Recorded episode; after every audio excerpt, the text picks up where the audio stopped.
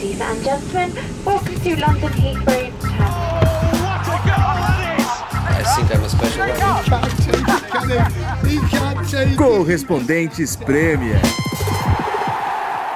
That would be very nice.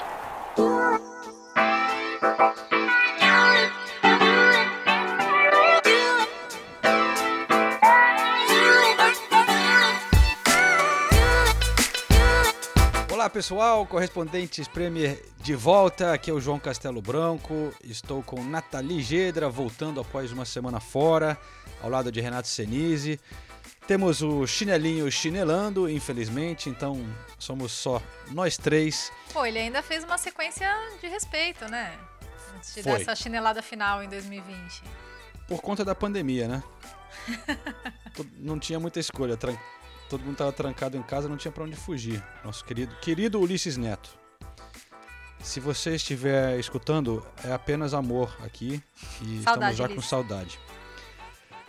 Mas, pessoal, olha, tivemos uma rodada com a volta da torcida aos estádios, teremos experiência aí do casal com isso, eu também do lado de fora. Torcida de volta pro lado bom e ruim, porque também vou falar da polêmica que teve com o Millwall. É, teve o Manchester United mais uma vez vencendo fora de casa, nove vitórias seguidas jogando fora de casa. Teve o Manchester City encontrando ritmo, né?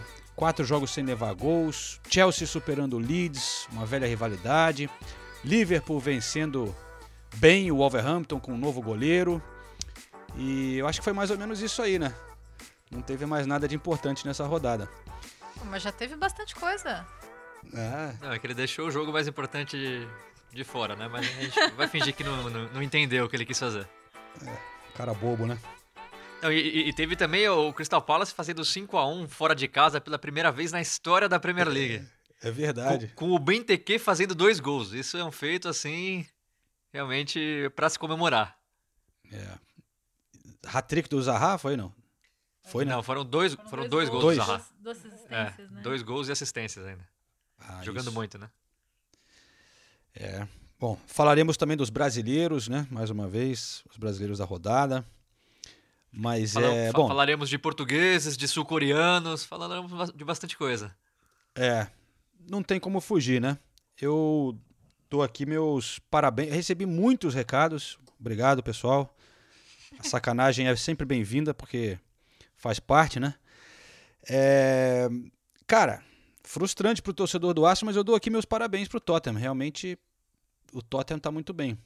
E legal ver o Mourinho assim, nesse, desse jeito que ele fica, né? Todo animado, dando boas entrevistas. Eu vi que vocês dois falaram com ele, entrevistas muito legais.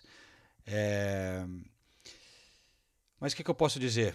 Pelo menos eu tenho o Harry Kane e o, e o Son no meu fantasy para esses momentos, né? Para me ajudar nesses momentos. Realmente os dois jogam demais, acabaram com o Arsenal. E o Arsenal deu um pouquinho de azar, eu acho, no segundo gol ali com o Partey contundido, né? Tava, ele tava meio fora, eu vi o replay ali que ele tava fora do campo ali na hora que do contra-ataque. Mas foi clássico, né? Mourinho, gente- que nem a gente falou no, no- no- podcast anterior, quando teve depois de Chelsea e, e Tottenham, gente, todo mundo sabia o que o Mourinho ia fazer e ele fez e tá dando certo, né? O, o Arsenal com a posse de bola tal, o Tottenham ali no contra-ataque, mas o Arsenal, cara, tá triste. O que, que eu vou fazer? Uma fase triste, sem criatividade, a bola não chega lá no Aubameyang, quando chega ele não faz nada. Lacazette que fez um golaço na Europa League, tava um morto. É, Realmente eu tenho que só tirar o chapéu pro Tottenham, dar meus parabéns pro Senise e dizer que eu acho que realmente o Tottenham tá na briga pelo título agora. É, an- antes da gente aclamar o Tottenham, deixa eu só falar algumas coisas do Arsenal. Essa história do Partey, né, dele ter sentido, o Arteta depois, inclusive, deu entrevista falando que não gostou que o Partey saiu de campo. Tanto é que na imagem dá pra ver, né, bem claro, o Arteta empurrando o Partey de volta pro campo, porque era o contra-ataque do Tottenham que acabou sendo o segundo gol. É, Aliás, o Arteta estava enlouquecido na beira do campo no, no North London Derby extremamente agitado. Quando o Harry Kane lançou o som pro primeiro gol, ele ficou maluco. Ele saiu correndo na, na, na beira do campo, parecia que ele ia entrar. em campo, porque foi exatamente, sabe aquele tipo de situação que você reconhece que o treinador sabia que aquilo ia acontecer, tinha avisado os jogadores, tinha treinado para isso e foi exatamente o que aconteceu, né? É, e aí ele ficou irritado que o Partey tentou sair. Ele falou: olha, ele não deveria ter tentado sair. Eu entendo que foi um reflexo pela dor que ele estava sentindo, mas ele deveria ter se jogado no chão para ter parado a jogada. O que faz todo sentido, né? É, Mas ele é. realmente estava muito, muito irritado. O Arsenal teve 11 finalizações contra 6 do Tottenham. Só que se você assiste o jogo, esses números foram bem enganosos, porque o, Arsenal finalizou mais e teve muito mais posse de bola, né? O Tottenham só teve 31% de posse de bola, e daqui a pouco a gente vai falar dessa questão da posse de bola do Tottenham. Mas o Arsenal, em nenhum momento, realmente ameaçou. É, quando a gente vê o Arsenal jogando, parece que falta faltam opções, falta criatividade. Eles exploraram muito a bola da- pelas, pelas laterais, muitos cruzamentos, mas não conseguiam chegar de forma incisiva. Eles não assustaram, eles não assustaram de verdade. O Loris fez uma boa defesa no segundo tempo, é, de um chute ou uma cabeçada do, do Lacazette. E o- o Arsenal não tem aquele. É, aquela expressão em inglês, né? Aquela edge, né? Aquela coisa que, que leva emoção, que o torcedor, né, levanta da cadeira. E até conversei com o William depois da partida sobre essa questão ofensiva do Arsenal, então vamos ouvir o William. A mim eu acho falta a gente colocar a bola dentro do gol. Ah, a gente cria, a gente chega, ah, com às vezes até com facilidade, cruza e às vezes a gente não está conseguindo fazer os gols. Acho que esse é o detalhe que está faltando. E quando a bola começar a entrar, creio que as coisas vão, vão começar a melhorar. É claro que eh, a gente tem, tem- sempre temos que melhorar todo dia, todo jogo, a toda semana. E esse é o nosso objetivo. É isso que nós estamos querendo. Independente das derrotas, é claro que é difícil, mas queremos voltar a vencer e queremos continuar melhorando. Desde que ele chegou, o trabalho do Arteta vem sendo muito elogiado, né? Mas agora ele está nessa sequência ruim junto com vocês também de resultados. É, o que, você pode falar do que o Arteta tem passado para vocês nesse período? Ah, para mim, como eu sempre disse desde o começo quando eu cheguei, é, é um grande treinador. Estou gostando muito de trabalhar com ele. É, tem um potencial para ser um dos melhores treinadores futuramente. E claro que futebol é resultado, né? Quando o resultado não vem, a pressão aumenta, é, começa a desconfiar. Então a gente tem que é, correr atrás dos resultados, voltar a vencer. Só assim a gente vai sair dessa situação. Você falou da, da- dessa questão dos cruzamentos, Nathalie, e, e o William. Eu tava vendo nas estatísticas aqui, né, que foram 44 cruzamentos do Arsenal contra 7 do Tottenham, né? Que foi, foi um recorde, é, pelo menos do Arsenal na Premier League. E o William foi o que mais cruzou, 16, porque ele também bate os escanteios, né? Que eu acho que foram metade desses 16 dele, mais ou menos. Só que só dois desses 16 do Williams foram considerados ali na Opta, que faz as estatísticas, como bons cruzamentos. Então, realmente, muitos cruzamentos sem perigo nenhum, né? Muitos daqueles cruzamentos que vem aquele cruzamento que não, não vem da ponta do campo, né? Vem meio de quase do meio campo, muito de longe, né? O Tierney também dando os vários aqui, aquela bola que não não serve pra nada. É, o- o Arsenal fez dois gols nos últimos sete jogos de Premier League. Isso mostra bem a dificuldade do Arsenal em criar. O Arsenal tem a bola e fica aquela coisa, tocando de um lado pro outro, de um lado pro outro. E não tem. Primeiro, é, para mim, o pior defeito do time do Arsenal, além do, do sistema tático não tá dando certo, é a falta de meias. Você não tem um meia criativo. Você não tem esse cara que leve a bola da defesa pro ataque. Aquele cara que deixa algum atacante na cara do gol. Você não tem. O Partey não é esse cara, o Sebadios está longe de ser esse cara, o William poderia ser esse cara se o Arteta usasse mais o William pelo meio. Se desse certo também, que faz tempo que o William não faz essa função, fez algumas vezes no Arsenal, sempre no segundo tempo. e- Desculpa, e também no. Engasgou falando do Arsenal. Ô louco, Tá animado, tá animado, calma. fez algumas coisas. Vai lá, eu, eu- tá feia a coisa. É, não, deixa eu completar porque Tá eu se queria dar um emocionando. tá emocionado. Eu, eu queria dar duas informações. Primeiro que o Arsenal é o pior ataque da Premier League fora os três times que estão na zona do rebaixamento. Acho isso Meu impressionante. E a gente tem falado muito do Arteta, né? Se a gente deveria é, o quanto vai pra conta do Arteta, essas coisas, mas o, o Renato levantou a questão do, da, da- da criação, né, de um meio de campo sem criatividade. Aí eu acho que é um pouco também responsabilidade do treinador, porque a partir do momento que você sabe que você não tem o meio articulador, que você não tem o jogador com essas características, você tem que, ou, entre aspas, fabricar um jogador com essas características, transformar um jogador em um em alguém que poderia exercer essa função, ou você tem que montar um esquema tático que não dependa tanto de um meio articulador. Voltando até, até eu engasgar. O, o- o- o William já fez essa função algumas vezes no meio, mas não deu certo também, não foi bem. Então o, Arteta tá tentando encontrar alternativas, né? Acho que o problema da defesa, ele. ele. ele. ele resolveu, né? A defesa não, não tá levando mais muito gols, tá uma defesa segura. Agora precisa resolver o problema do ataque. É, tá, tá difícil, a bola não chega no Aubameyang como o João falou, quando chega ele vai mal, o Lacazette é apagadíssimo faz tempo. É, você, como eu venho falando há algum tempo, você não tem muitas opções no ataque também. Saka, Willock, Enquetear, é, um, são uma mole- é uma molecada que ainda, né, é uma molecada. Então como é que você vai jogar a responsabilidade pra cima desses moleques? Então tá feia a coisa e a pressão começa a ficar grande, né? O Arsenal é o 15º colocado, é a pior campanha da história do time na Premier League. Então, a- a- aquilo que, que antes a gente falava, ah, a torcida tá, tá tranquila, não, no- a pressão no Arteta não é muito grande, agora você começa a ver é, cada vez mais gente é, insatisfeita com o trabalho do Arteta. Eu acho um absurdo, eu acho que é muito cedo, eu acho que ele tem tudo pra fazer esse time melhorar. Não tem time pra lutar pelo título, isso tá claro desde o começo, mas vamos ver.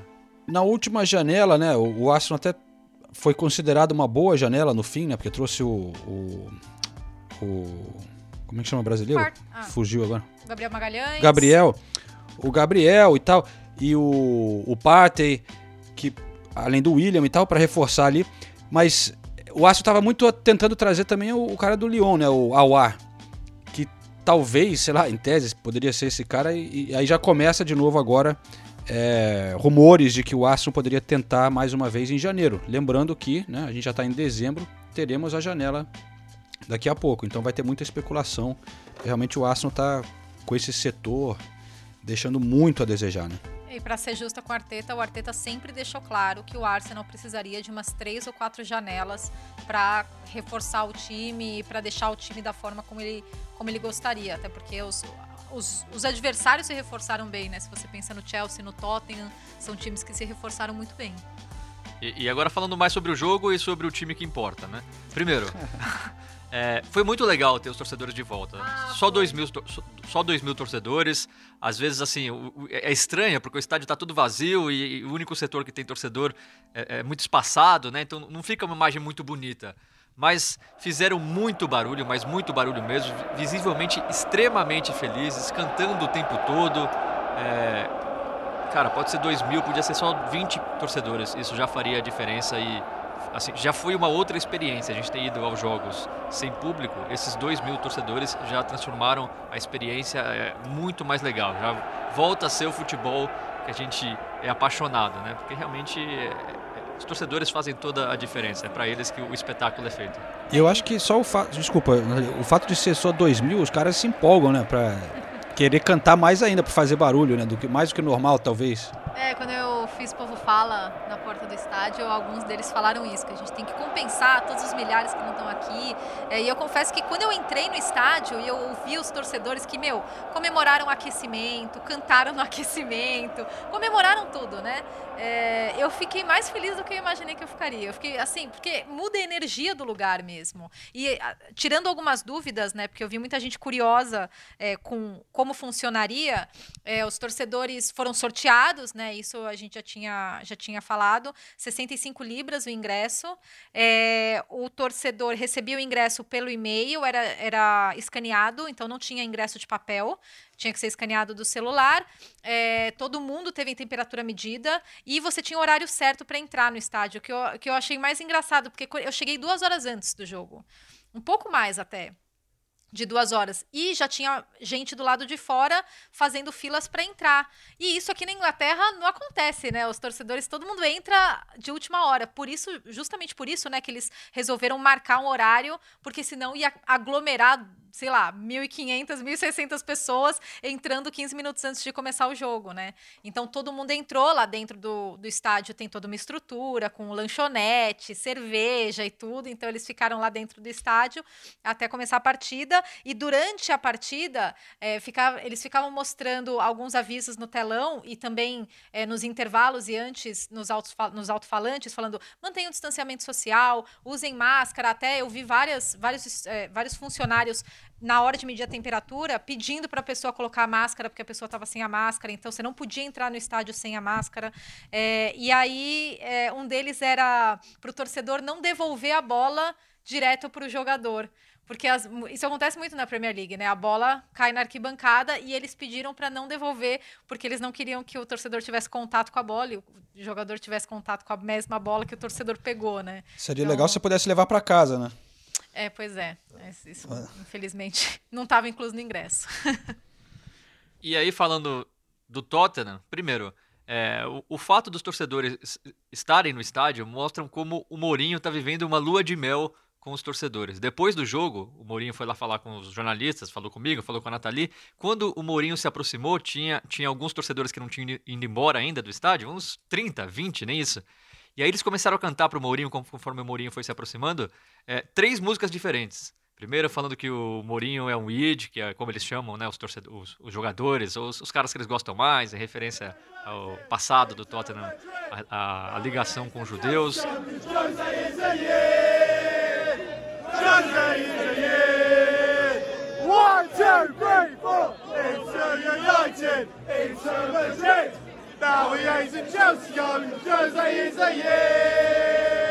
Torcedores realmente muito felizes com o Mourinho. Para os torcedores não tem esse negócio de posse de bola, do time estar tá jogando feio. O, o, fato é que o, o Tottenham é o líder e os torcedores estão muito felizes com isso.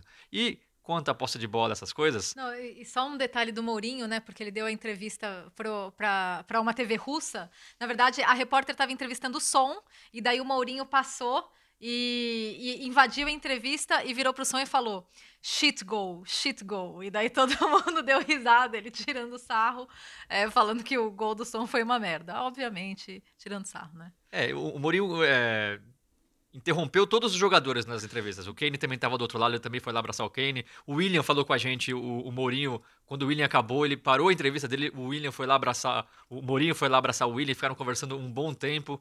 O Mourinho, assim, tá, tá no lugar dele, assim. Ele tá, ele, ele, ele, ele tá sentindo que ele é o grande herói da história, que o foco tá todo nele e ele tá se divertindo, é visível. Ele dando risada e, e conversando com jornalistas. Tá, um Mourinho como eu nunca vi.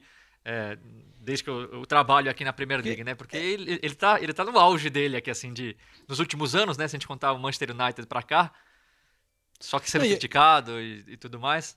E eu acho que passa um pouco pelo que eu falei na semana passada, né? De que é, se fosse um Manchester United, Real Madrid, que está no topo da tabela, é diferente, né? De você colocar um Tottenham no topo da tabela, né, cara?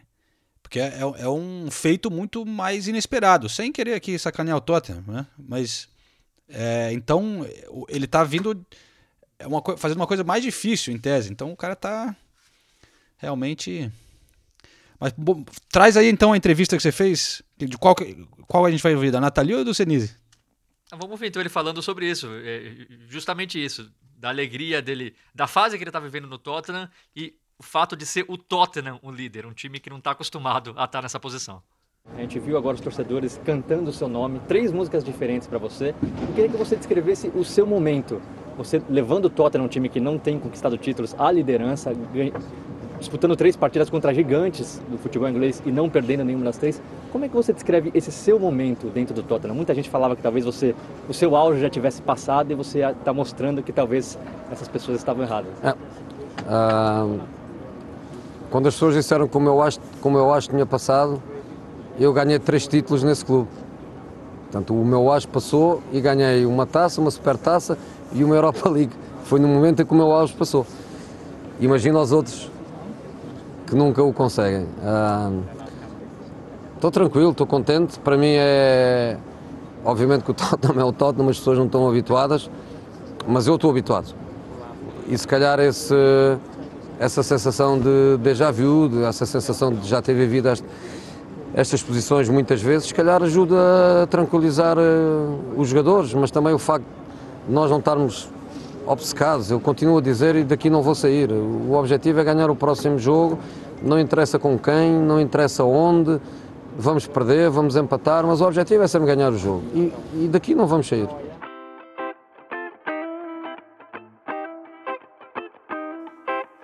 Bom, tá aí José Mourinho e detalhe, terceira partida do Tottenham contra times do Big Six, duas vitórias e um empate. Nas três partidas o Tottenham teve menos posse de bola e menos finalização, mas não sofreu nenhum gol, nem do City, nem do Arsenal, nem do Chelsea. Ganhou do City de 2 a 0, ganhou do Arsenal de 2 a 0 e empatou com o Chelsea em 0 a 0. E na arma que todo mundo sabia que o Tottenham usar o contra-ataque, Kane Son, Son Kane, a dupla, só atualizando os números também, 31 gols, os dois juntos, né? Um dando assistência para o outro. Já é a segunda dupla com, com, os melhores números na história da Premier League, atrás apenas do Lampard e Drogba do Chelsea, que tem 36 gols. Sério, se continuar nesse ritmo, são 11 já nessa Premier, League, assistência de um para gol do outro. Faltam 5 para chegar, se continuar nesse ritmo. Eu não digo nem que chega nessa temporada, eu digo que chega no, antes da virada do turno, porque é impressionante é, que os dois estão jogando. Assim, é, não tem como não falar. E eu, eu também perguntei pro Mourinho sobre o Royberg, depois eu coloco essa entrevista outro dia, mas porque o Royberg realmente ele impressiona dentro de campo, como ele é um líder em todos os aspectos. É, com a bola no pé, tudo passa por ele.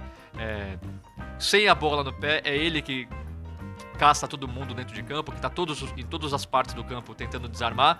E ele fala o tempo todo, ele dá instrução o tempo todo, até para os mais experientes, como o Alderweireld. Você vê o tempo todo ele tentando corrigir o posicionamento da defesa, tentando corrigir o posicionamento do ataque, é, incentivando os jogadores, comprando briga. Contra o Arsenal foi, foi, foi muito claro isso, uma hora que o Bellerin é, deu uma dividida com o som, o som caiu, o Bellerin meio que de propósito de tomar bola no som. O, o Royberg foi lá, até meio irônico, dando risada pro Bellerin. Eu não consegui ouvir o que ele falou, mas já tava 2 a 0 talvez ele tenha tirado sarro sobre isso. Enfim, ele, ele, ele, ele é como se fosse o, o, técnico do Tottenham dentro de campo, e até o Mourinho falou sobre isso também, falou que o Royberg tem todas as características de um técnico e com certeza vai virar um técnico no futuro. Então, é uma contratação assim que deu muito certo, foi barata pro Tottenham, né? No mercado de hoje e ele realmente está fazendo toda a diferença. Quanto a, a, ao Tottenham, a briga pelo título, eu acho que tá bem claro que o Tottenham vai brigar pelo título. Mas eu acho que o Liverpool e o Chelsea estão muito fortes também. E eu acho que. Eu, eu quero ver, tô muito curioso para ver o Tottenham na próxima rodada contra o Crystal Palace. Como vai ser? Porque nessas três rodadas provou que sabe jogar contra os grandes. Mas contra os pequenos, ainda mais um time como o Palace, que joga muito fechado.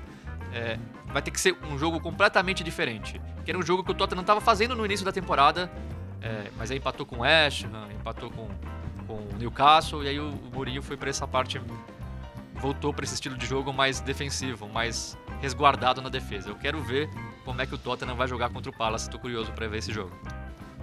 É, vamos ver. E, mas o fato é que o, agora o, o, time chega com muita confiança, né? E os jogadores acreditando é, no Mourinho e nessa fase. Eu acho que o time cresce muito depois dessa fase que você citou. E, e, e só para encerrar as estatísticas, o Kane se tornou o artilheiro isolado da história do, do clássico contra o Arsenal, 11 gols, ele estava empatado com o Aubameyang, que tinha feito gol pelos dois times, né? Aubameyang não, Aldebayor, toda vez que eu falo Aubameyang, ele estava empatado com o Aldebayor, que tinha feito gol, gol pelos dois times, 8 pelo Arsenal e 2 pelo, pelo Tottenham, e faz dois anos que o Tottenham não perde para o Arsenal, né? São cinco jogos, três vitórias do Tottenham, é, dois aí está começando já a apelar, né? E quatro é... temporadas que o, tudo indica que está sendo aqui. A gente está indo para a quinta temporada seguida que o, Ars, que o Tottenham termina na frente do Arsenal. Assim, eu posso ficar dando um monte de estatística aqui para provar que. Bom, não, mas tudo bem. Aí já, eu só elogiei o Tottenham até agora, mas aí eu vou ter, vou ter que apelar também, só lembrar alguns fatos de tipo. Qual a última vez que ganhou algum título, esse tipo de coisa a gente pode. Se for começar a entrar em tipo, nesse tipo de estatística, voltando ao passado, temos muitas coisas que a gente pode recorrer, mas deixa pra lá. Vamos, vamos é. Última estatística, o, o, o, Som tem 10 gols. Eu, eu, gosto de atualizar rodada a rodada essa, essa contagem. Som tem 10 ah. gols na Premier League e o Arsenal também. Tá certo. Tava, eu tava esperando um certo ataque aqui. Até que. Não, ataque não, eu tô, eu tô passando estatísticas. Eu não tô falando nem bem nem mal, eu só tô passando dados. Interessante esses dados. é. Legal. Parabéns. Bom. ai, ai. O que, um time de futebol não faz, né? Grande Arsenal. Fica para é, a gente tem que passar por momentos diferentes na carreira de torcedor para você apreciar os bons momentos, né? Então tem os altos e baixos. Certamente é um baixo no momento. é, vamos para de repente para Stamford Bridge, então, porque é, até o Tottenham e o Liverpool jogarem, né, o, o, Chelsea conseguiu estava líder ali depois do, do, de sábado, né? É verdade. É, vence, e um jogo complicado contra o Leeds, que sempre é um jogo difícil, né? É, tinha a rixa da, da, da, Championship, né? De Lampard e, e, Bielsa, depois daquele... O caso de espionagem do Bielsa para o time do... O Spygate, exatamente. E também é, é, vale lembrar que Chelsea Leeds é uma rivalidade aqui na Inglaterra com muita história também, dos anos 60, anos 70, na, na época dos hooligans também. Eu lembro que o, o Chelsea e o Leeds eram dois da, das, das firms, que eles chamam aqui, né? Os grupos de hooligans dos mais violentos. Então, tinham muitos confrontos. É o Chelsea Headhunters e o Leeds é o Service Crew, uma coisa assim. É, então, tem uma história muito forte aí, de finais, de, né, de, de Copas e tal. A, a final assim. da Copa da Inglaterra de 1970 é considerado hum. o jogo mais violento da história da Inglaterra que foi realmente nesse auge da rivalidade entre Leeds e Chelsea. E aí no primeiro jogo em Wembley, empate em 2 a 2 Aí teria o segundo jogo. O segundo jogo seria em Londres. Só que aí por causa dessa rivalidade, não quiseram. Chegaram a um acordo, não dá para fazer nem Leeds nem Londres. Então o jogo foi em Old Trafford, o segundo jogo. Well, this game owes nothing to the Wembley final. Sério? Campo neutro. E aí o Chelsea ganhou de 2 a 1 e assim, o jogo foi uma carnificina. Teve um estudo depois depois até pego esses dados direito, é, que mostraram para um juiz mais atual, é, se fosse nas regras de hoje do futebol, é, quantos cartões vermelhos seriam dados, quantos cartões amarelos. Acho que eram seis vermelhos e assim uma infinidade de amarelos. É que na época era, era tudo mais, né? Podia arrancar a perna de um jogador que ele continuava em campo. Mas assim, foi uma carnificina, é considerado o jogo mais mais violento da história. E, e aí, depois disso, a rivalidade entre os dois realmente é, é gigantesca. E fazia 16 anos que eles não se enfrentavam na Premier League, né? É, essa rivalidade ficou meio esquecida porque o Leeds caiu, né? Mas realmente é. E tinha essa coisa de o Leeds representar, era um time violento, representava aquela força da, da classe industrial do, do norte e tal, né? Era, era o Dirty e, Leeds, né? Dirty Leeds. E, e, já o Chelsea é do, de uma área de Londres muito rica, então, então era aquela coisa do, do Leeds, os, os caras mais fortes contra os snobs de Londres, assim, tinha esse lado.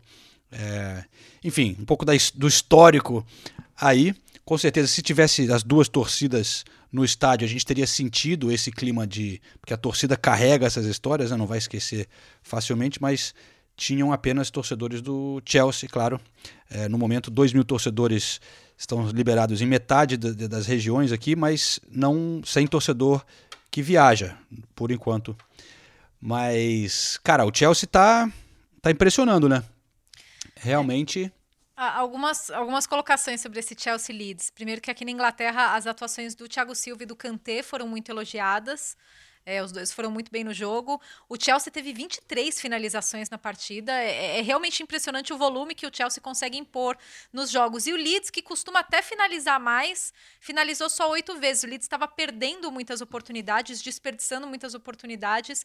Dessa vez foi, teve um número menor de finalizações. Agora, falando em oportunidades o gol que o Timo Werner perdeu. Caraca. Fica a questão se foi o gol mais perdido do ano de 2020, porque ele estava debaixo do gol, dentro da pequena área. Era, era, era só empurrar. Eu não e, jogo e, bola, e, mas olha. E se bobear, a bola ia entrar se ele não tiver. Não, não só ele perdeu o gol, mas ele tirou um gol. Era né? só a bola bater nele. ele conseguiu fazer o mais difícil ali. It's got a flick. It's oh, off the underside of the bar from Werner. What it seemed to be going in without his help. That was definitely going in without his help, Peter. And he's only got to put the the bottom of his boot on that ball and just prod it over the line. Or maybe just É, E eu it também fiquei na dúvida, eu tava fazendo a transmissão, Uhum. eu fiquei na dúvida se, se a bola não, for, não, não iria entrar sem ele encostar na bola. É. Se a cabeçada do Giroud, que ainda desviou num, num- num jogador da defesa do Leeds, se ela ia direto pro gol. Então eu não sei nem se ele perdeu o gol ou se ele tirou o gol mesmo. Foi um lance inacreditável e eu falei isso na transmissão também. O Timo Werner tá perdendo muito gol feito. Já tinha sido dois contra o Newcastle, assim, mas feitos na cara do goleiro. Já tinha sido um contra o Sheffield também. Isso não quer dizer que ele tá jogando mal, muito pelo contrário.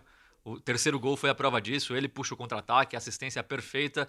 Mas pra mim, é, a Nathalie falou do Thiago Silva, pra mim foi o melhor homem em campo, junto com o Mason Mount. O Mason Mount, às vezes, a gente não fala muito dele, mas é impressionante como ele é importante para esse time do Chelsea, tanto na criação quanto em finalização, apesar de não ter tantos gols assim, quanto na, na criação de jogadas. Ele deu uma assistência, nessa partida ele deu sete passes-chave para gol, que te- poderiam ter virado gol, é, acertou seis de nove cruzamentos, enfim, os números foram impressionantes do Mason Mount.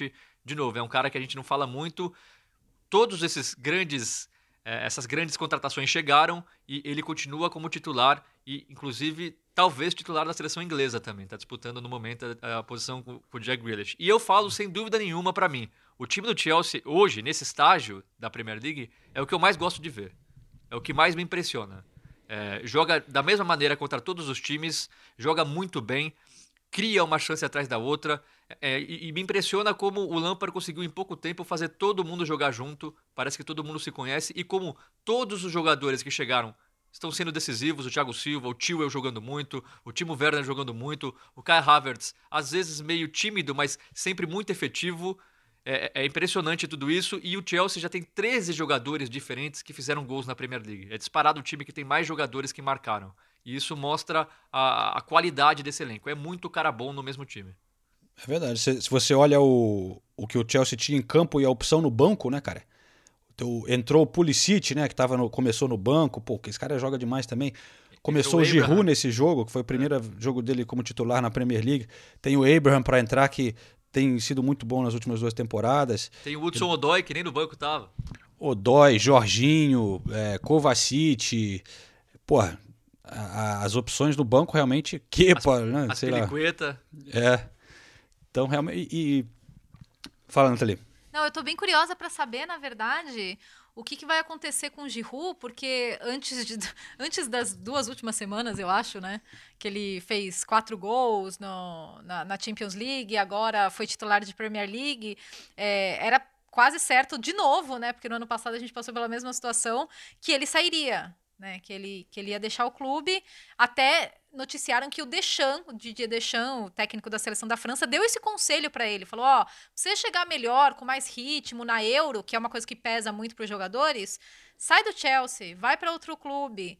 E aí agora a gente vai ter a janela de transferências de novo, acho que a gente vai passar outro janeiro se perguntando o que, que vai ser do futuro do Giroud. Só que agora, assim, você tem o Tammy Abraham, que é o, o, o Lampard gosta.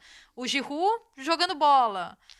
É, é difícil também dispensar o Giroud, falar, ó, Giroud, não, vai fazer o que você quiser. Ao mesmo tempo, não sei qual vai ser a vontade dele, né? Porque ele foi muito profissional com o Chelsea o tempo todo.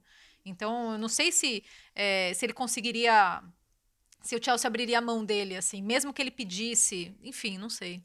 É, pra mim tá claro que o, o Lampard queria muito que o Tammy Abraham fosse o dono da posição. Que o Tammy Abraham jogasse bem e fizesse um gol atrás do outro e não precisasse dar espaço pro Giroud, porque o Tammy Abraham é o futuro do Chelsea. Ele é mais novo, o Giroud já é mais velho. mais coerente com o projeto. É mais né? coerente com, com a filosofia do Lampard. Mas é, é o que a Nathalie falou, aconteceu exatamente a mesma coisa na temporada passada. O Abraham começou muito bem, fazendo um gol atrás do outro, depois foi mal, de repente o, o, Lamp- o, o Giroud entra, faz bastante gol importante e termina como titular. Nessa temporada, a mesma coisa. Do jeito que está se desenhando, eu acho difícil que o Chelsea libere o Giroud, porque ele se mostrou importantíssimo pro time, né? É, eu acho que eles não vão querer abrir mão do jeito que ele, ele tá sendo importante. Tem muitos jogos, né? Tem Champions, não sei o quê. É, mas eu concordo com você que o, o Werner ainda vai meter muito gol, cara. Ele, ele tá perdendo muito gol, mas quando você vê os jogos, você vê que o cara tem muita qualidade, né? E, e deu azar também. Esse gol perdido foi muito azar. E, e ele acerta a trave, ele, né? E ele fica.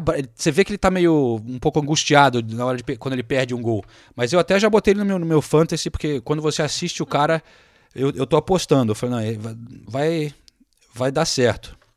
E, É. e uma coisa que é curiosa, que às vezes a gente nem percebe, a gente não para pra pensar muito sobre isso, é que é o primeiro contato dos torcedores com esses jogadores, né? Então, É. é, por isso que eu falei do, do torcedor do Tottenham com o Mourinho. Nessa temporada, eles não, tinha, não tinham visto ainda o Mourinho de perto, não tinha tido a oportunidade de ver o time do, do Mourinho e aproveitar junto com o time essa fase ótima. E com o Chelsea é a mesma coisa, você via os torcedores, toda vez que alguém foi, ia comprar, cobrar o escanteio, que chegava perto da, da torcida ali no canto, eles levantavam e aplaudiam. É, então foi a, a- primeira oportunidade. Então, mesmo quando o Timo Werner perdeu o gol, assim, os torcedores aplaudindo e, e incentivando, porque eles estão encantados também, né, com todos esses caras que chegaram. E talvez já entrando no nosso próximo assunto, a mesma coisa vale para o Liverpool, Eu né? ia falar isso. Que eh, os torcedores do Liverpool não tinham visto sequer o Liverpool ser campeão em campo, né? O Liverpool levantou a taça sem, sem, sem torcedores dentro do estádio. E aí, Verdade. nesse fim de semana, é a primeira vez que eles veem o Liverpool campeão. Inclusive, depois do jogo, eh, eles cantaram campeones, campeones. O Klopp foi lá daquele jeito característico dele, comemorando. Dá É os muito, murros. é muito legal. É muito legal. Antes do jogo, eles também cantaram Bring us the champions, bring us the champions. Muito legal. E o Klopp falou, depois, falou que ficou arrepiado, né? Quando ele viu a torcida. Ele falou que não esperava que ia ser tão legal. Falou, eu não sabia, não, não imaginei que fosse ser tão bom ter os torcedores de volta. Teve o Never Walk Alone de novo, antes do, do- da partida. Imagino que um pouco mais murchinho, mas talvez com muito mais significado. né?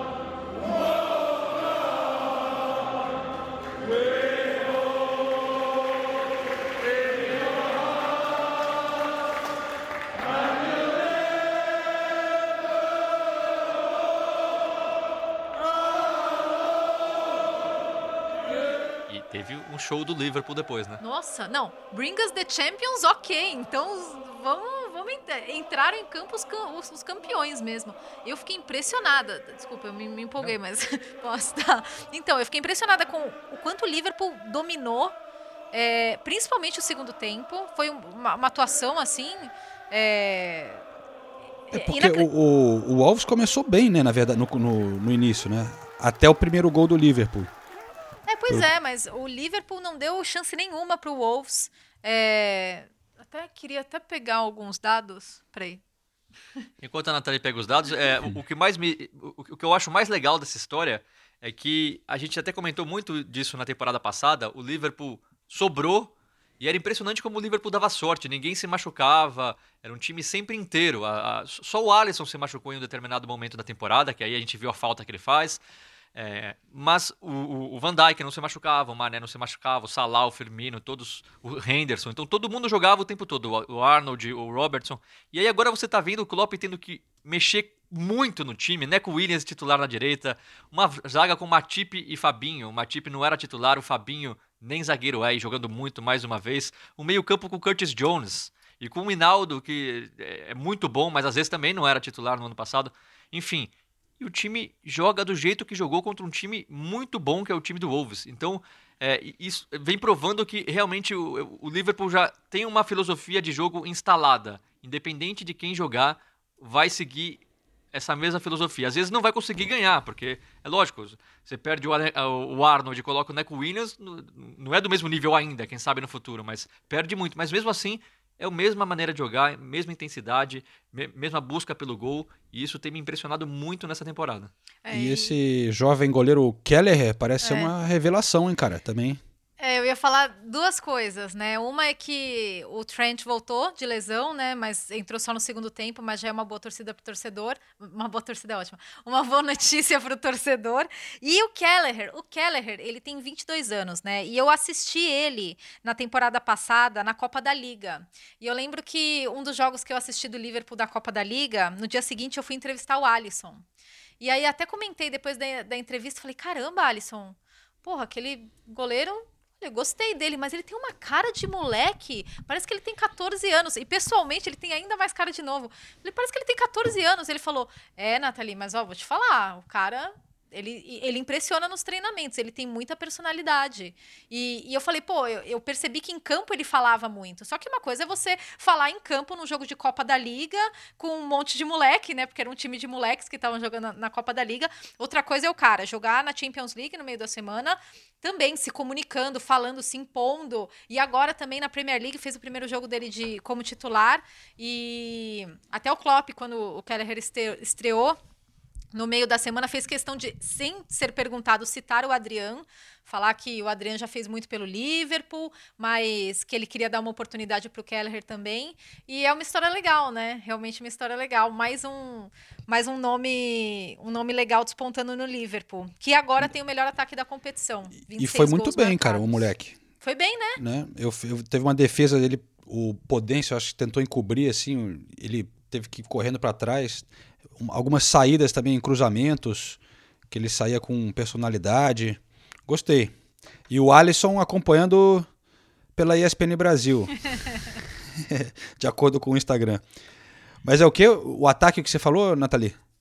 É o melhor ataque da Premier League agora, com 26 gols marcados ah, é? em 11 jogos. É. Melhor que o Chelsea e o Spurs? Sim, passou. Mas essa briga do melhor ataque. Tá, tá, tá, bem próxima, né? Eu acho que vai até o final, porque são. são não? Você acha que não? Você acha que o. A, a, a briga pelo melhor ataque vai até o final. Se continuar assim, se os times continuarem jogando da mesma maneira, vai uhum. entre Chelsea e, e Liverpool. Liverpool. Não o Tottenham, é. né? O Tottenham, se continuar assim, vai. não, vai brigar pelo melhor ataque. Não, sério, não tô tirando sarro, não tô. Eu só tô. Sabe? Mas o Chelsea e o Liverpool estão buscando o gol o tempo todo. O Tottenham, principalmente contra os times grandes, tá, tá mais precavido. É, o, o Tottenham tá com esse ataque, o Tottenham tem 23 gols. Seis foram marcados contra o United, ou seja, quase um terço. Foi marcado contra. Não, um quarto, vai. Um quarto marcado contra o United. São, são 11 jogos, um quarto em um jogo só. É, então eu, eu, não vejo, a não ser que o, o Tottenham volte a, a, jogar da maneira que jogou contra o United, eu não vejo o Tottenham lutando pelo, pelo, pelo melhor ataque com Chelsea e Liverpool. Melhor defesa, sim. O Tottenham é a melhor defesa, e aí sim eu, eu acho que pode continuar. é, bom, outro time que joga nesse estilo de contra-ataque é o United, né? A gente viu de novo, fora de casa, funcionando bem. Né? Tem aquela. Perdeu na Champions League pro PSG, Neymar arrebentando ali a boca do balão com, contra o United, mas contra o West Ham o professor Solskjaer se deu bem. Arrebentando a boca do balão, hein? É Muito, melhor a gente né? explicar para os mais jovens. É, essa é da nossa época, João. Mas acho que os mais jovens não conhecem essa. Ah, eu tô. Não só eu sou velho, como eu moro longe do Brasil há 30 anos, né? Então tem umas coisas que eu falo que são gírias dos anos 80, assim, né? É, Bom, é, danceteria que eu diga, né? É, eu ia falar discoteca, discoteca mas acho que é. danceteria é melhor é. ainda. Não, ele, ele, falou uma vez. Paquerar, não, não foi? É paquerar, paquerar na discoteca. É, não, calma, peraí. Aí é da minha avó. Ele vai paquerar na discoteca e vai arrebentar a boca, boca do balão. Do balão. você, você descreveu meu último fim de semana aí. Mentira que não tem discoteca aberta ainda. Mas, ó, falando sério, a gente tava falando, a gente falou já do Tottenham líder, do Liverpool segundo colocado, Chelsea o terceiro colocado. O Leicester é o quarto e o United é o quinto. Cinco pontos atrás do líder Tottenham com um jogo a menos. Se ganhar 22 pontos, pula lá para a terceira colocação empatado com o Chelsea. Isso sem jogar bem, sem cantar, com, cheio de críticas o, o Solskjaer, o time que ele não consegue, a gente não consegue mais saber qual é o time titular do United, porque a cada jogo ele vai tentando uma uma formação diferente, não dá certo, ele muda no intervalo e aí o time vira. São cinco viradas seguidas jogando fora de casa na Premier League, algo que nunca tinha acontecido. O time não jogou nada no primeiro tempo. O West Ham é. perdeu gols incríveis. O Haller perdeu um gol sem goleiro no primeiro Escorregou, tempo. né? Aí eu, Ai, coitado. Aí no segundo tempo, é, o West Ham perdeu um gol mais feito ainda. E aí, de repente, o Bruno Fernandes entra em campo, assistência, Alex Telles assistência, Rashford jogando bem, Wood, é, Greenwood jogando bem, e aí o United vira. E, e eu só queria falar assim. As pessoas que insistem. É muito simplista, é, me irrita. Ah, tá, tá na cara que os jogadores estão sem vontade, que os jogadores querem derrubar técnico. Não existe nada disso. Você vê a comemoração dos jogadores quando o United vira, quando sai o gol do Greenwood, que o, que o Alex Telles cruza para ele, o, o, o Bruno Fernandes ajoelha para comemorar, o Alex Telles a mesma coisa, instantâneo assim. Então, não tem essa de os jogadores não querem. O, o Solskjaer não tem o, o elenco na mão, não é nada disso. O time não tá encontrando uma maneira segura de ganhar as partidas. Eu vou. Eu ia falar não tá encontrando uma maneira de ganhar, mas uma maneira de ganhar tá ganhando. E como eu já disse, se ganhar o, o, o jogo que tem atrasado, tá só dois pontos atrás do Tottenham. Dois Eu ia pontos. falar, tem um jogo a menos. É. ainda. E, e- e- e vamos dar um pouco de. Você falou. Um pouco crédito, porque você falou, ah, jogou realmente mal o primeiro tempo, mas jogou bem o segundo tempo, né, cara? Muito bem. Muito bem. Então, quando consegue. E, e se você consegue virar um jogo, também tem um, um mérito nisso, né? Você tem essa força de conseguir virar os jogos, é difícil isso, cara. Sempre conseguir encontrar um jeito de. Pô, saiu perdendo, mas não desiste, consegue, tem os recursos ali. Claro que, pô, depende muito do Bruno Fernandes, né? Que sempre é fundamental. Mas eu acho que o Solskjaer também tentou um pouco, porque tem que rodar um pouco ele. Todo mundo tá rodando o elenco, né? Então, a gente. Há quanto tempo a gente não tá falando, ah, o Van de Beek precisa mais oportunidades, vai fazer diferença. Tal. Aí ele começou com o Van de Beek, né? Ah, Só que não. Não fez a diferença. Não, não deu muito certo. Começou com o Cavani, que também a gente tinha elogiado o Cavani. É, acho que o Ca- o Cavani saiu contundido, né? E, e o, o Marcial também. Os dois. Não jogam a Champions no meio da semana. entrou o, o Rashford, o Bruno Fernandes e o Mata, né? Começou sem o Fred e o Pogba jogando muito bem, a gente tem que falar também. Porque É, um cara que anda meio sumindo, mas que golaço do Pogba, né? Tá, eu, eu ia falar duas coisas desse jogo do United. Primeiro, eu vou chegar no Pogba. Primeiro, o Bruno Fernandes, que. Gente, é impressionante. Ele ganhou pela quinta vez neste ano. O ano tem só 12 meses, tá? Ele ganhou pela quinta vez o prêmio de melhor jogador do United do mês, tá? Neste ano. Não, e o ano tem só 11 meses, né? A gente, tá- a gente entrou no 12 mês agora, então em 11 meses ele ganhou Ele ganhou 5. cinco. É. É, não, impressionante. E, e assim, a competitividade do Bruno Fernandes, eu acho animal. Realmente, eu acho, acho um. O ano tem menos de 11 meses. não, É verdade. não é que a minha matemática é louca, mas é, que teve, porque- teve uma parada de É, verão, né? Dois, Não é- três meses parados, é verdade. É verdade. É, Tem razão. É, e o Pogba. Ah, não, fala. Peraí, ou seja, o Bruno Fernandes tem mais prêmio de mês, de melhor jogador de mês, do que mês nesse ano. Então foram sete meses, o o Bruno Fernandes tem oito prêmios. foi janeiro, fevereiro, março teve. E abril não teve. Maio, junho. É, foram dois, dois meses que não tiveram. Nossa senhora. Bom, enfim. É, é, em nove meses ele ganhou cinco. E, e o Pogba. Tá, é, o Pogba, ó, foi muito bem, foi elogiado, é, foi o jogador que teve mais toques na partida. Ele foi o cara que tentou trazer um ritmo diferente pro meio de campo, tentava coisas diferentes, que é o que a gente espera do Pogba. Aí eu falo, pô, que legal, é isso que a gente quer ver no Pogba, né, no, no Manchester United, em qualquer clube. Aí hoje eu já abro a- o noticiário aqui, Mino Raiola diz Ah, que o fim, que, que o tempo do Pogba no Manchester United acabou. Deu uma Esse cara é muito entrevista no- chato, né? Deu uma entrevista na Itália falando que o Pogba não vai ficar. é, o, o contrato do Pogba vai até o meio de 2022.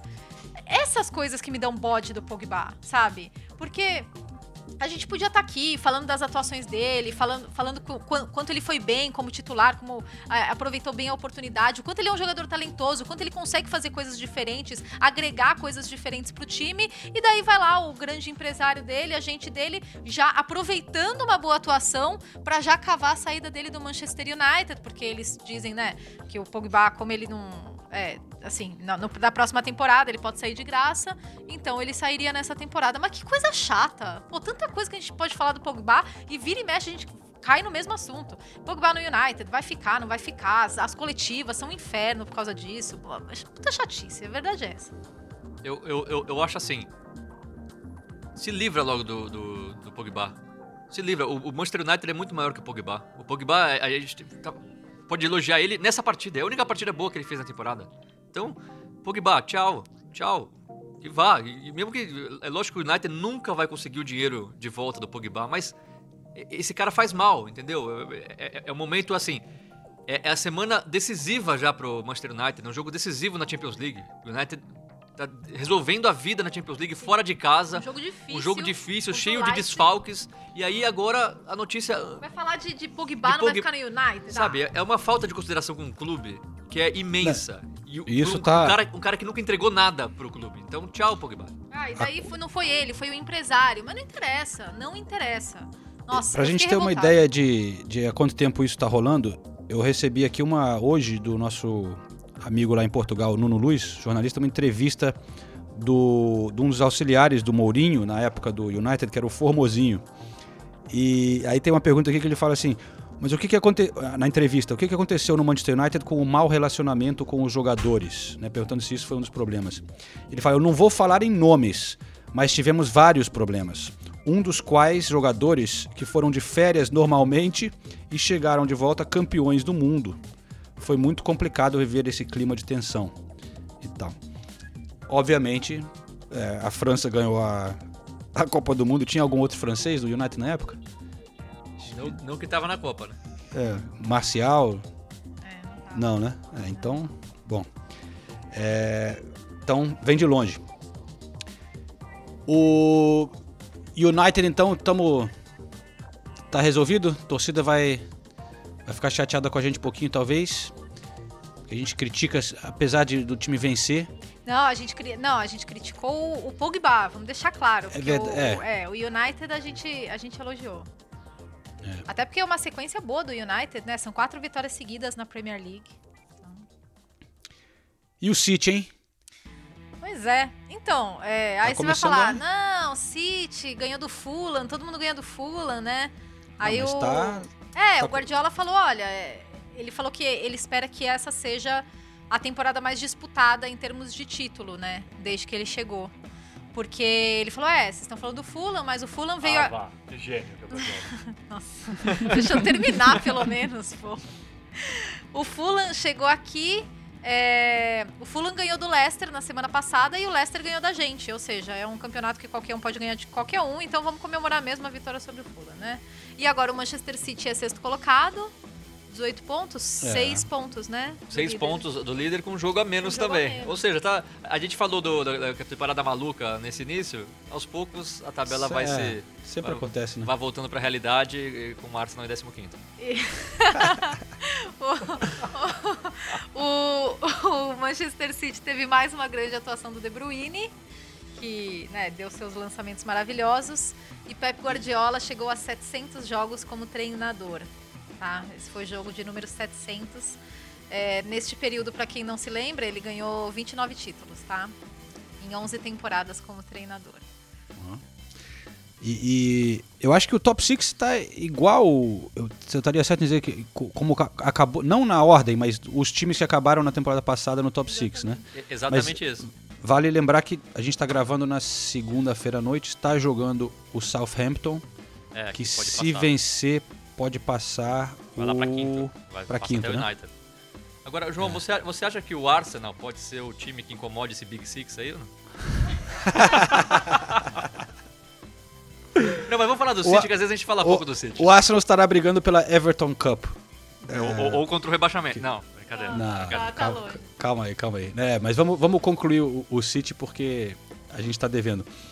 E o foi City o foram algumas mudanças, né, no City, cara. O Sterling voltando, né? Sterling ficado- voltando e fazendo gol, né? É, ele Sterling não fazia foi- um gol há uns dois anos, o Sterling. Parecia. Ele, ele não, faz tá tempo, na melhor temporada meses. dele, de fato, realmente. É. não tá. O, o Stones foi titular da zaga, ao lado do Rubem Dias, né? Porque vinha jogando o. O? Laporte. Na verdade, o Laporte ele já, já vem É, se- sendo alternado na defesa e é algo que vem sendo discutido aqui na Inglaterra, né? Essa, essa questão do, do Guardiola Essa- não usar tanto o Laporte. Essa história tá interessante mesmo, porque o Laporte era indiscutível, né? E, e fez muita falta. Tá- é verdade que ficou contundido por um tempo, mas ele tá de volta, disponível, mas o, o John Stones, que era totalmente desacreditado, é, parecia que nunca mais ia ter chance no Manchester City, ficou com a vaga, conseguiu manter a vaga, né? Nos últimos dois ou três jogos, se não me engano. Junto com o Rubem Dias também chegou já. Né? O Laporte tá ali, bancola. Tem o. bancola. Tem o Ake também, né? Só que eu acho que ele tá contundido. Sim, sim, o Ake tá machucado. E, e aí uma curiosidade, porque o Guardiola, ele, ele também entra na, na briga das cinco substituições. Ele já falou sobre isso. E uma vez ele foi perguntado, né? Na, na, verdade, não foi uma vez, foi algumas vezes que ele foi perguntado: Poxa, você briga pelas cinco substituições e você muitas vezes não faz nem três, né? É, e contra o Fulham ele não fez nenhuma. não, daí a resposta dele é: Ué, eu quero ter a opção de ter cinco substituições. Se eu vou utilizar cinco é. substituições, é um problema meu, né? Mas, mas contra o Fulham, isso me impressionou. Ele não fez nenhuma substituição. Talvez mas ele assim... dá uma rodada, né, no time. Tipo, falou, o Sterling entrou, o Walker também saiu. E é... o. E o. É, porque o Mendy jogou, né? Então o Cancelo Foi. jogou na direita que é a posição dele, né? O Cancelo vinha jogando na esquerda. É, mas o City já está classificado para a Champions League também, né? Então esse jogo de meio da semana, eu imagino que vai ser um time bem alternativo. Já está classificado para as oitavas. Então acho que acho que ele resolveu dar um, dar um descanso para alguns dos seus jogadores. Mesmo assim, um um, um, um belo line-up. Ou, ou, não, né? O Guardiola é capaz de colocar força máxima na Champions League. E, e, não, sério, ele, ele é muito louco. Nesse, nessa temporada, com todo mundo se machucando, ele terminar o jogo sem nenhuma substituição, um jogo ganho contra o Fulham. Pô, tira o De Bruyne, né? Dá uma, é, um descanso ele, pro ele cara. é muito louco. Eu não tô nem criticando, eu, eu gosto, eu acho autêntico. E, e ele tem as lógicas dele, né? Eu não entendo essa lógica. Mas quem sou eu para não entender a lógica do Guardiola, né? Ele sabe um pouquinho mais de futebol do que eu. Mas assim, é muito louco. De novo, uma temporada que todo mundo se machuca, todo mundo implorando por cinco substituições, ele vai lá e não faz nenhuma alteração. É, e não, é, é que tem uma estatística. Foi a primeira vez que o Manchester City não fez nenhuma substituição da Premier League, na Premier League, num jogo de Premier League, desde abril de 2005, quando o City empatou em 2 a 2 com o Charlton. Desde Caraca. abril de 2005, então. 15 anos. É, então não é tão comum, mas realmente, nessa temporada é uma coisa estranha. E com opções, né, no banco, Foden e tal, pô. É... Mas enfim, o City está começando a encontrar um, né, um pouco de estabilidade de novo, porque estava realmente muito inconsistente. É, e ainda tem o Agüero para voltar para esse time, né? Tem o Agüero e, e eu acho que o, o, problema do City é o mesmo problema que o Tottenham. É, de depender muito, o Tottenham depende muito do Son e do Kane, né? Eu, eu fico pensando, se, se, um, se, o Son e o Kane se machucarem, se, se, um dos dois se machucar, já vai ser um enorme problema. Se os dois se machucarem, é, esquece. E o é. City não depende. Não é que o time joga em função dele, mas o De Bruyne é, é 80% do time, né? O De Bruyne joga muito, ele, ele, dá, ele, dá, ele que dá assistência pro Sterling fazer o gol, ele faz o gol de pênalti. Sem o De Bruyne em campo, aí é, é eu não consigo ver o City brigando pelo título da Premier League, por exemplo, porque ele é muito importante para esse time. Com o De Bruyne é, em campo, mas, vai lutar até o final. Mas seria interessante ver, assim, não que eu não queira ver, eu quero ver ele jogando sempre, mas a gente, por exemplo, falou o Laporte, que era, a gente falou que foi uma baixa essencial. Agora o Laporte nem está jogando. É, gente, o, no Liverpool a gente falou, pô, Van Dijk. Se o Van Dijk se machucar, já era. E o Liverpool continua. Né? Às vezes você consegue achar uma solução, surpreende. Vai o Foden, tem mais oportunidade, baita jogador. É, o Foden eu queria ver com mais oportunidades faz tempo. Eu sou obrigado a a dar o braço a torcer, já que a gente tem um pouco de raiva da imprensa inglesa que sua pergunta do Foden, eu concordo com ele. eu, eu, eu, gostaria de ver o Foden jogando mais. Só que eu realmente acho. É, uma coisa é você perder um, um zagueiro quando você tem bons zagueiros no elenco ainda. É, a gente já falou do Ake, a gente falou. É, o, Stones. O Stones nunca foi um zagueiro ruim. O problema é que ele vive machucado, né? E ele nunca tem ritmo de jogo. Quando tá voltando ao ritmo de jogo, ele machuca de novo. Agora, o De Bruyne eu não vejo nenhum jogador podendo fazer a função. O Foden pode fazer? Pode. No nível do De Bruyne, acho quase impossível. Acho, impossível qualquer meia hoje do futebol mundial fazer o que o De Bruyne faz. Então, é, é. tomara que não aconteça, não quero ficar gorando aqui, parece que. Né, mas é, eu realmente acho que o De Bruyne é, é, é muito importante para esse City. Sem ele, eu não vejo o City lutando pelo, pelo título da Premier League. É, na verdade, eu vejo se o, o, Sterling, por exemplo, voltar a jogar no nível que ele, que ele jogou temporadas atrás. O Mares, a mesma coisa. É, o, o, Guardiola falou sobre a, a, finalização no Manchester City, que o City precisa melhorar em finalizações, precisa finalizar melhor. E eu concordo com isso. O City realmente precisa finalizar melhor. Muitas vezes as pessoas falam do Gabriel Jesus, né, que ele precisa finalizar melhor, mas eu acho que o Gabriel Jesus melhorou muito em, em muitos fundamentos como atacante, não só na questão da pressão, mas muito, muitos fundamentos como um centroavante e, e eu acho que o, os outros atacantes do City podiam ter, ter tem uma curva de crescimento também. O Sterling, por exemplo, é um cara que já demonstrou muito mais do que, do que vinha, do que vem demonstrando é, nessa temporada e no final da temporada passada. Apesar de na temporada passada os números dele terem sido bons, as atuações não eram tão encantadoras, entre aspas, quanto foram, por exemplo, na temporada retrasada, na temporada anterior, né? Então eu acho que para o City não depender tanto é, é, extrair o que esses jogadores já têm e já mostraram, né? Esses outros jogadores que o City tem no elenco, e daí também falar sobre é, o Foden, e o Bernardo Silva, né? Bernardo Silva esquece, né? Não, não, existe mais no Manchester City. É muito, é muito curioso o que aconteceu com o Bernardo Silva. É impressionante como ele não é. Não é que ele não é metade, ele não é um décimo do jogador que ele foi na primeira temporada dele pelo City. É, rapaz, Bernardo Silva. É, ah, não sei o que aconteceu Torres também. ainda, né?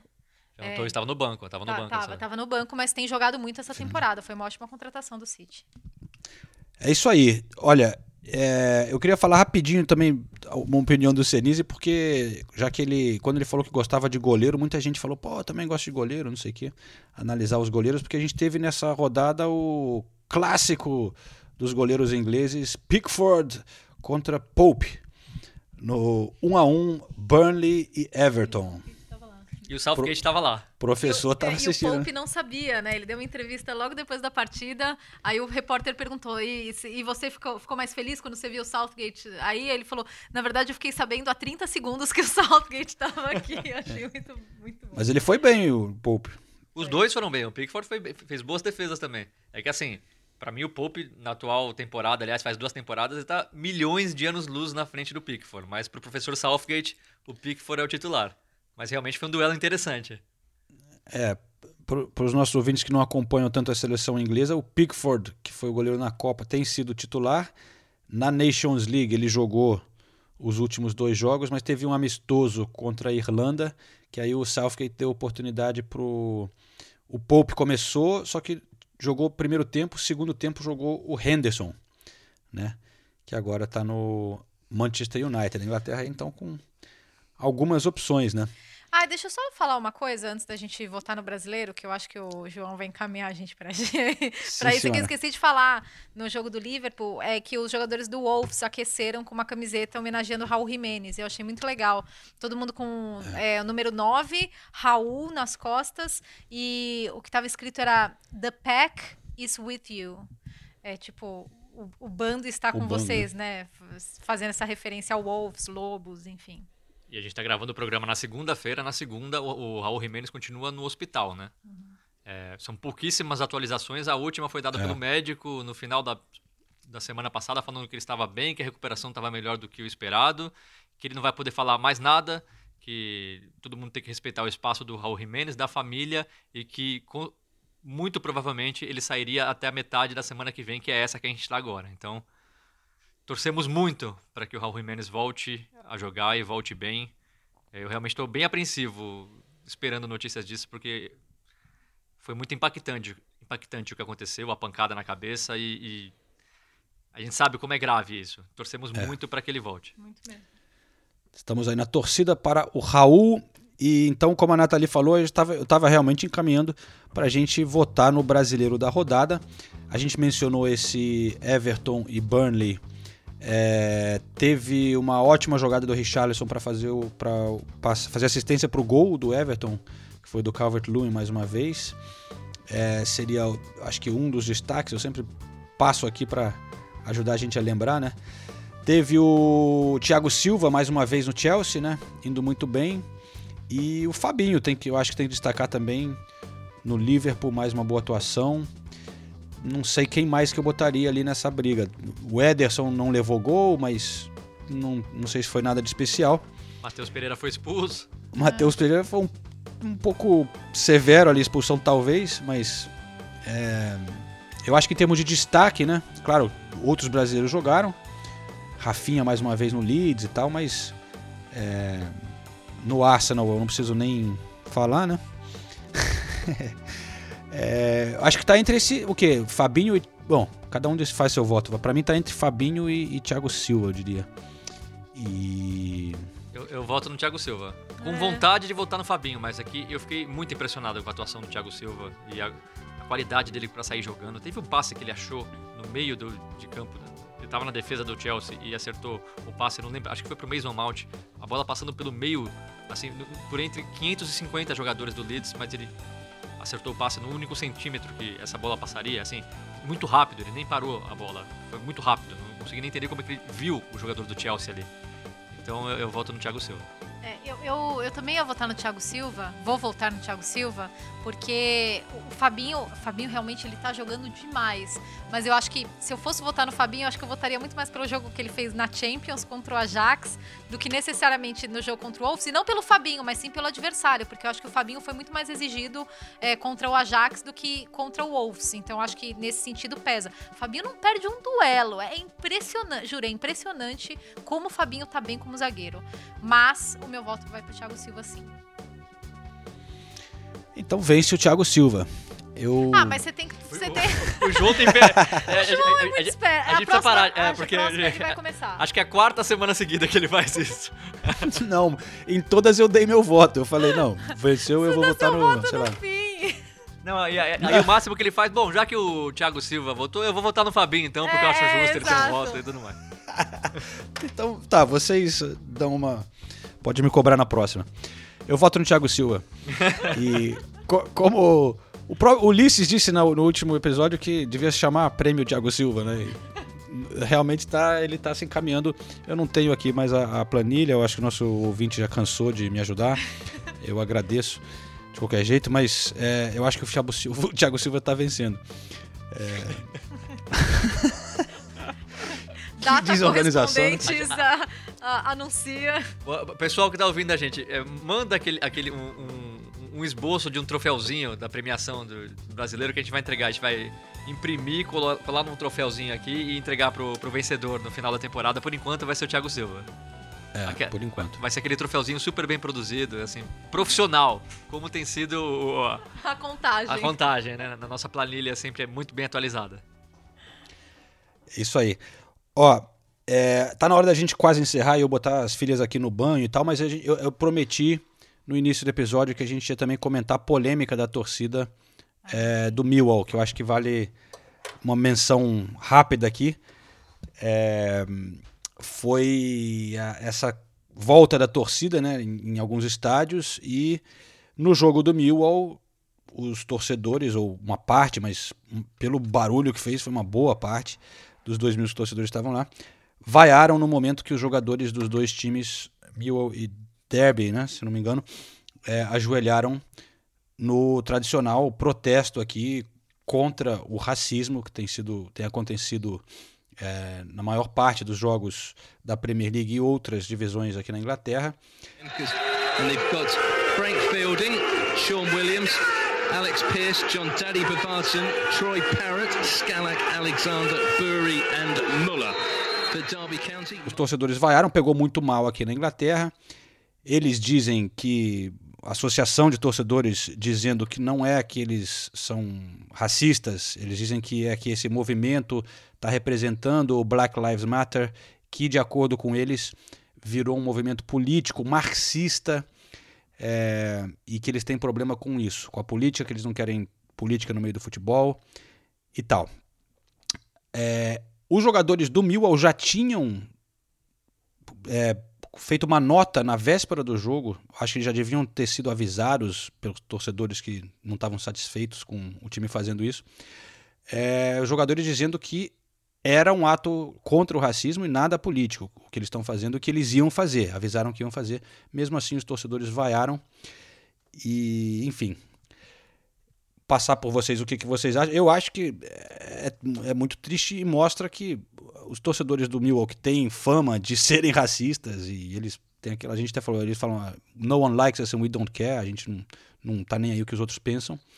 Eu acho que realmente tem um elemento racista assim. Eu acho que essa coisa de dizer que não é racista, dizendo que é uma coisa política, na minha opinião, é coisa de, de é, gente que tá, sei lá, querendo dar um- uma desculpa para poder ser racista. Tem essas conspirações, né, de que vem de extrema direita, de Trump, de, de que o Black Lives Matter é político. Pode até, mas claramente não é uma coisa política, né? Os jogadores decidiram fazer uma coisa contra o racismo, não é uma coisa política. Então, é, eu deixo aí minha, é, sei lá, minha dissatisfação com a torcida do Mil nesse caso. Eu acho que é um bando de imbecil. Não existe outra palavra para mim para definir um torcedor que vai ao estádio e vai a uma manifestação tão legal e tão importante nesse momento. Para mim é um imbecil, e eu não digo que a torcida inteira do, do Millwall é imbecil, mas infelizmente o Millwall ganhou essa fama e aí muitos imbecis passam a torcer para o Millwall por causa disso, porque eles se identificam com isso tudo. Então, são imbecis essa fama que os torcedores do Millwall pegaram, eu acho imbecil também, que às vezes é muito, é muito glamorizada. Ah, os hooligans, ah, o Millwall, a história é legal. É um bando de imbecil. Futebol não é para isso. É, não era para ser hooligan e não é para vaiar o Black Lives Matter. Então é, é triste ver isso.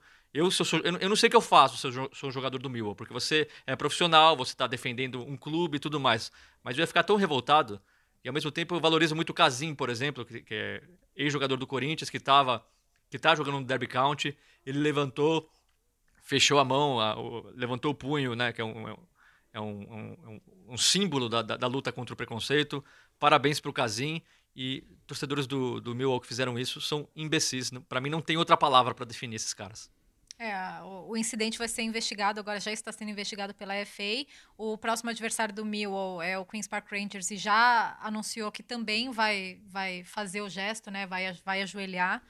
E eu vou com o relator em cada palavra. Acho que não falaria melhor, viu? Isso é, isso é bem legal que você falou do, do QPR, porque é curioso que o QPR é um dos times que tinha decidido parar de fazer, né? Isso, é, exatamente, porque o, ele, a, a, a, justificativa deles é que o gesto já, já, já se esvaziou, né? O que eu acho também, assim, é, eu acho que, é claro, o gesto tem que vir com muitos, muitas outras manifestações e muitas outras atitudes, inclusive e principalmente, né, porque a gente está falando nesse contexto dentro do futebol. É, para torcedores e para dentro dos clubes, enfim. É, o, o, cara encarregado lá é o Les Ferdinand, que é um jogador, ex-jogador é, negro que está muito envolvido nas causas. Então não é uma coisa vazia totalmente, né? Ele fez sugestões e ele tinha é, é, esse argumento de que era uma coisa que estava se esvaziando, que era uma coisa que estava virando meio de só de mídia e tal. É, mas eu acho interessante que, de repente, até poderia ter se esvaziado um pouco, mas o que aconteceu no Millwall traz força de novo. E o fato de, de um time que tinha parado de voltar a fazer é, traz esse argumento mais uma vez, mostra que precisa ainda continuar e ser debatido. Né? Muito bem. Beleza, então. E, ó, vale, só nesse assunto, para a gente fechar, vale dizer também que essa rodada teve é, o Rainbow Laces, né? Que é a campanha Sim, é, da Premier League. Campanha. Com é todos os, os capitães com a braçadeira de arco-íris, né? E, e, é uma campanha da Premier League contra qualquer tipo de discriminação é, mais voltada para a comunidade LGBT, contra a homofobia, esse tipo de coisa, mas também faz parte da mesma mesmo tipo de atitude, né, que a gente infelizmente vê às vezes é, no futebol. É, todo ano eles fazem essa campanha e em circunstâncias normais eles distribuem cadarços coloridos, né, com as cores do arco-íris para todos os torcedores que vão no estádio. Inclusive na temporada passada o Jürgen Klopp usou é, em, em, uma partida, no primeiro jogo da, da campanha do Rainbow Laces ele usou os cadarços coloridos. É verdade. Bom, então é isso aí. Chegamos ao fim de mais um episódio aqui do Correspondentes Premier. É, semana que vem estaremos de volta nós três. Ulisses Neto continua por aí, né? Tour pelo mundo. Acho que ele foi gravar na foi filmar na Argentina, né? Aí vai aproveitar e passar o Natal no Brasil. Acho que é isso. Ele, né? ele filma três horas na Argentina e depois passa um mês no Brasil. Tá certo. Bom, Nathalie Senise, sempre um grande prazer. Obrigado pela companhia aqui. Nossos o... ouvintes com certeza também querem agradecer pela companhia dos senhores nesse o, momento. O, o, prazer é todo nosso, ainda mais numa semana tão especial. É nóis, João. A gente... Eu tinha até esquecido. obrigado. Encerra logo, encerra logo. Valeu, Falou, gente. galera. Beijos.